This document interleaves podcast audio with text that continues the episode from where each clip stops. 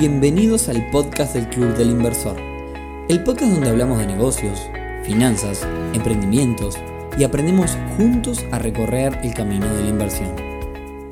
Bienvenidos a un nuevo episodio del podcast del Club del Inversor, temporada 2022. Hoy viernes 16 de diciembre, episodio número 134, que les adelanto desde ya que es el último episodio del año en el que abordamos un tema, porque los próximos dos son el especial de Navidad y el especial de fin de año, por lo cual se puede decir que hoy cerramos el 2022 en cuanto a inversiones y negocios y por eso hoy vamos a hablar de cómo organizar nuestro cierre de año en nuestras inversiones. Les voy a contar cómo hago el mío también y cómo me fue. Y veremos hasta dónde llegamos. Bien. Pero antes, y como siempre, clubdelinversor.uy, eh, te invitamos a dar una vuelta por allí, por la web. Una estupenda forma de comenzar en este mundo de las inversiones al sumarte a una comunidad re, recopada, llena de energía y de conocimiento y sobre todo ahora que se vienen para muchos de ustedes las vacaciones, es un gran momento para sumarse y aprovechar el tiempo para mirar todo el contenido exclusivo para socios que tenemos.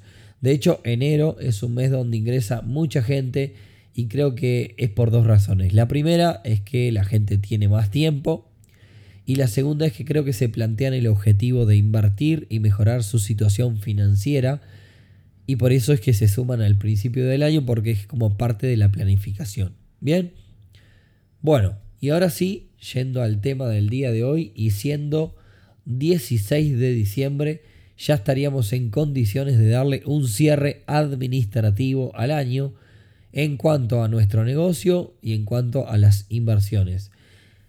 Más allá de que, bueno, al final del día no es que eh, no, no, es que pase algo particular, sino es más, más que nada un pase de raya de un periodo determinado, que puede ser en cualquier momento de la vida, pero como, bueno, como la gente eh, suele hacer como una revisión del año, allá vamos. Aclararles que como este podcast abarca muchas áreas, eh, lo que vamos a intentar hacer es hacer diversos cierres en, en, digamos, en diversas áreas que puede que algunas de ustedes aplique y otras no. Bien. Para empezar vamos a hablar del cierre de año en cuanto a tu negocio. Eh, tú que nos escuchás que tenés un negocio, eh, que además, si tenés una empresa, eh, está acompañado por un cierre a nivel contable y fiscal que es obligatorio. Así que en este caso, para los que tienen negocio es algo como medio sí o sí obligatorio. Bien. Creo que lo primero que no puede faltar en este cierre, y quizás es lo que todo el mundo se pone a pensar en cuando se habla de un cierre, sobre todo en números, es cuánto ingresó y cuánto se gastó, cuánto debo, cuánto me deben y cuál es el resultado final. Esto probablemente si estoy ordenado lo vine, lo vine siguiendo durante el año. Eh, no es que me llegue a fin de año y me entero que estoy perdiendo desde febrero, porque si ese es el caso entonces va muy mal. También es un periodo donde generalmente cuando si, si ve un resultado positivo generalmente se hacen a veces retiros de utilidades, ¿no? El, digamos, el tomar ganancias del negocio. Tener en cuenta que esto no es tan trivial como gané o perdí según la plata que tengo. Quizá mi flujo de caja, es decir, cuánta, cuánta digamos, plata entre la diferencia entre la plata y que entra y que sale, quizás el flujo de caja es negativo, pero es porque invertí en maquinaria o en activos para la empresa y lo que en realidad pasó es que gané, pero esa ganancia la volqué a capitalizar la empresa con activos. Por eso es importante chequear todo, porque eh, puede que mi flujo de caja sea positivo, el otro caso, digamos, pero tengo enormes créditos a cubrir en los próximos meses. Entonces, digamos, el, el flujo de caja no, que sea positivo o negativo, quizás no es directamente, no está directamente relacionado con lo que haya pasado. Bien. Lo segundo, y que creo que aplica a todos lados y es un poco más filosófico, y son los objetivos. A ver, me planteé durante este 2022 X cantidad de objetivos. Bueno, a ver, ¿qué pasó con eso? ¿Llegué? ¿No llegué? Para empezar, yo tuve que haber tenido en algún lugar, marcados, escritos, como sea, los objetivos, porque si no, no puedo hacer esto. Bien, ¿llegué a los objetivos? ¿No llegué a los objetivos? a cuánto estoy de llegar. El objetivo es como si estuviéramos pagando una deuda. Si no llegamos, quizás vamos a tener que refinanciar para encontrar un camino más suave para poder llegar y establecer una nueva fecha de finalización. Siempre hay que ir con un horizonte, hay que ir hacia un norte en todo. Si en un objetivo no tiene norte, no, no hay forma de medir, digamos, en qué parte del camino estamos.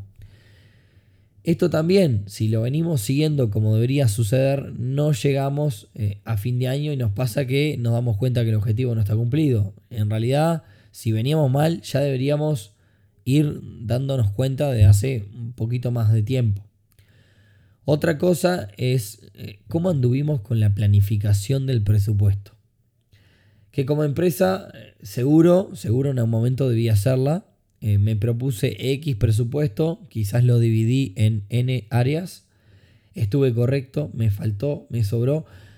Y acá algunas empresas, sobre todo las grandes, eh, que están como muy chacreadas, por así decirlo, muy, digamos, muy cerradas en cada una de sus áreas, eh, hacen algo que no comparto para nada, pero es una realidad que también pasa y que pasa. Llegan a, a fin de año, se propusieron X presupuesto para determinado área, yo qué sé, gastos de oficina, y les sobró un montón. ¿Qué salen a hacer? Salen a reventar en ese rubro, porque si no el año que viene, eh, como sobró demasiado presupuesto en esa área, se recorta el presupuesto de esa área, que es lo que suele pasar. Las áreas que les sobra mucha cantidad de dinero, dicen, bueno, a ver, nos planteamos para esto gastar 50 mil pesos y gastamos 20, entonces el año que viene nos vamos a plantear gastar 20. De alguna forma pierden presupuesto en un área y los que son responsables de esa área tratan de gastarlo igual para no perder ese presupuesto. Eso pasa en empresas muy muy grandes, eh, pero bueno, no es lo más eficiente ni es algo bueno que pase. Y como no todo en la vida es plata, eh, tampoco hay que olvidar en estas instancias de cierre al equipo, al personal, que al final del día es quien saca adelante la empresa. Si hacemos este balance de cierre, es bueno también tener un reconocimiento para con la gente que hizo posible las cosas buenas. Y si es el caso contrario, también tener una charla con quienes pueden hacer posible un montón de buenas cosas y no lo han logrado. Siempre la mejor estrategia es ir desde la mejor, tratando de que entiendan que cada una de las personas al final del día son un granito de arena y cada uno tiene un rol importante para el fin común, vamos a decir. Y todo esto es ideal eh, que quede registrado de una forma hiper, eh, digamos, eh, la palabra es digerible. Y que sea el puntapié inicial de una planificación de 2023. lo ideal sería que fueran dos reuniones separadas, ¿no? Dos, dos, un cierre por un lado y después con los resultados de ese cierre una apertura del año siguiente en otro momento. Pasamos a cerrar eh, lo que sería eh, inversiones propiamente dicho, ¿no? No estamos hablando de un negocio, estamos hablando de, digamos, tener, digamos, bastantes eh, canastas o, digamos, y poner huevos en todas en cuanto a, inversiones, ¿no? Es un momento ideal también este fin de año porque el trabajo en general, si nos dedicamos, si no solo vivimos de las inversiones, tiende a mermar un, poco, un poco, sobre todo por las fiestas. Y es un buen momento, salvo que te dediques algo que tenga zafra solamente para las fiestas. Y es un buen momento para agarrar esos Excel maratónicos, por lo menos yo tengo uno de esos, sentarnos tranquilos y evaluar. Les cuento cómo es que hago yo. Esto no quiere decir que sea una receta mágica. Yo hago así. Yo tengo un Excel con todo lo que hago. Bien. Y tengo una hoja para cada negocio, inversión, para cada cosita.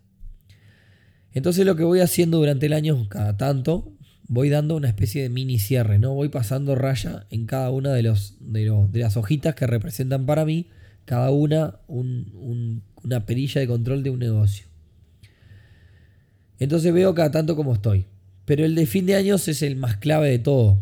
¿Por qué? Pues yo soy de los que se sienta el último domingo del año cuando no me llama ni el loro y repaso absolutamente todo. ¿Qué hago? Bueno, en primer lugar me siento tranquilo y me pongo a actualizar la información. Siempre hay cosas para actualizar. Un pago que entró y nunca quedó registrado.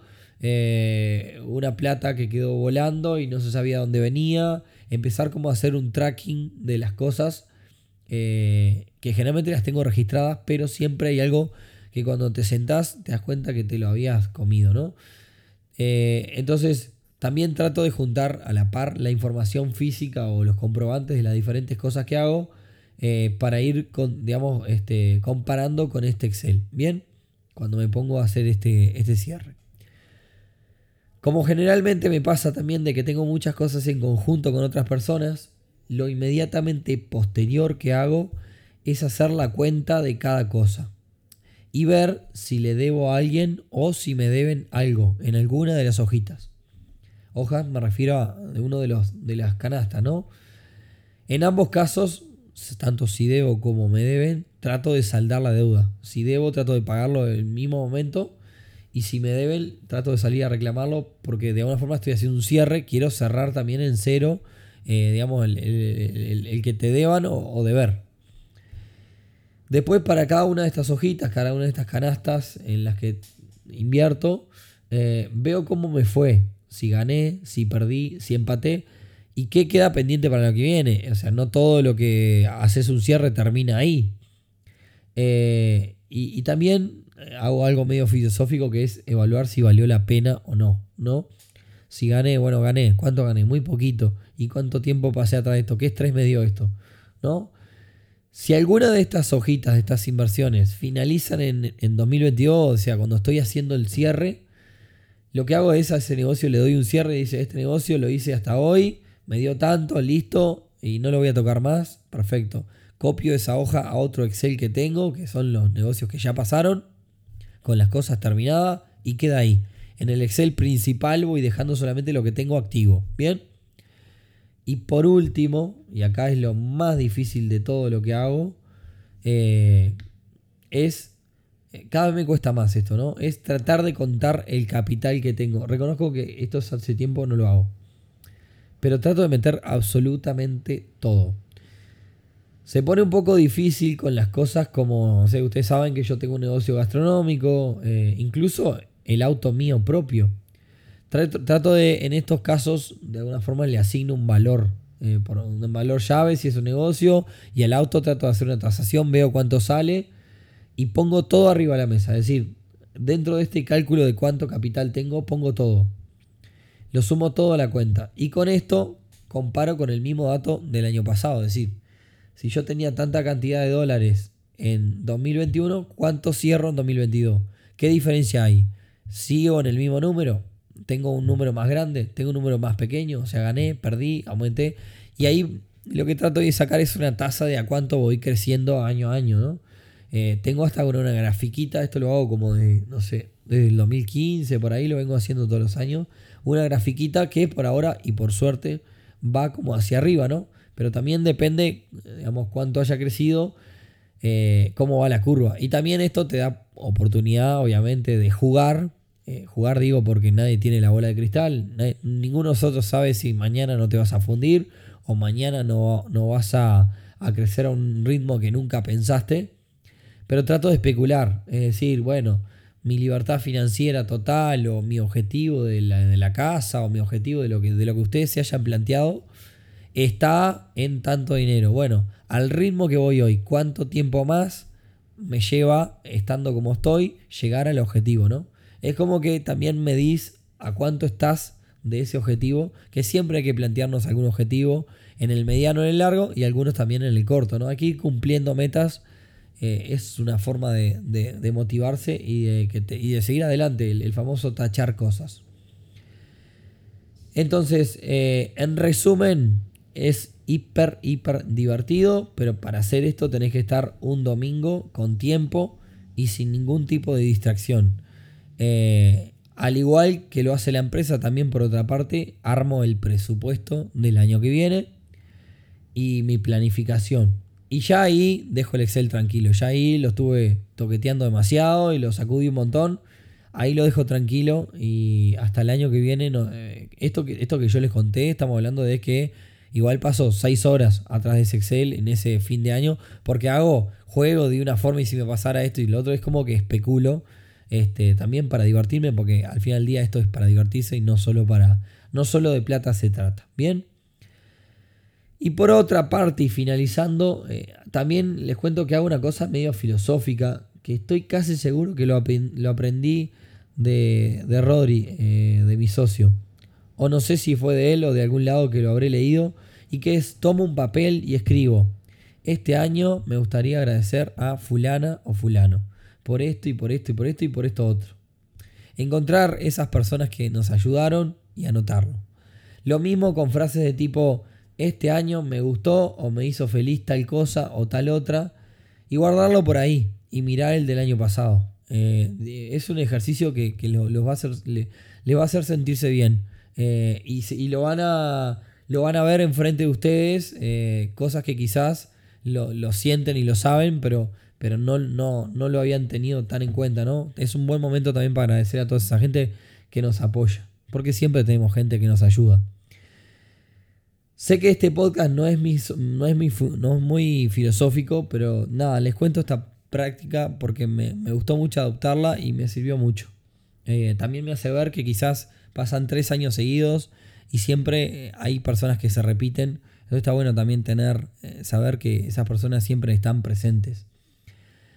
Podríamos andar muchísimo más en este episodio sobre acciones para planificar el 2023, pero eso vamos a dejarlo para otro episodio del año que viene, de los primeros.